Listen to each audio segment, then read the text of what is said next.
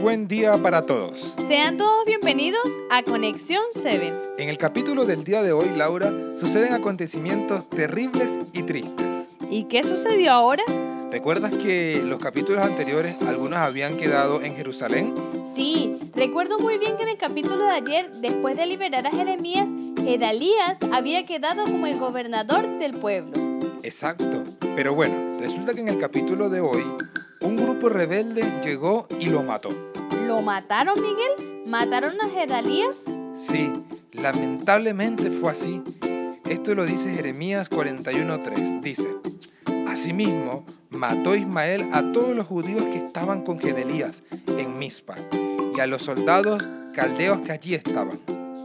Si te das cuenta, Laura, el capítulo de hoy tiene una historia triste que incluso cuesta entender.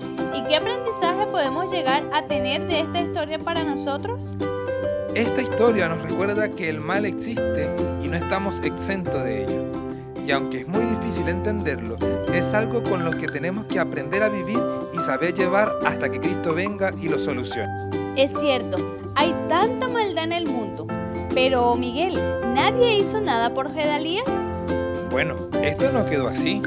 La Biblia dice que Juanán y algunos capitanes del ejército de Babilonia, al enterarse de lo que hicieron, salieron rápidamente, pero estos huyeron. ¿Esto quiere decir que el malvado tarde o temprano tendrá su recompensa? Así es.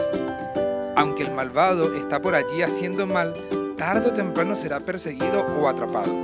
Por eso el llamado es a buscar siempre el bien y no el mal. Así es, nos gustaría invitarte a orar. Oremos. Padre nuestro que estás en el cielo, hoy queremos agradecerte por tu compañía y amor.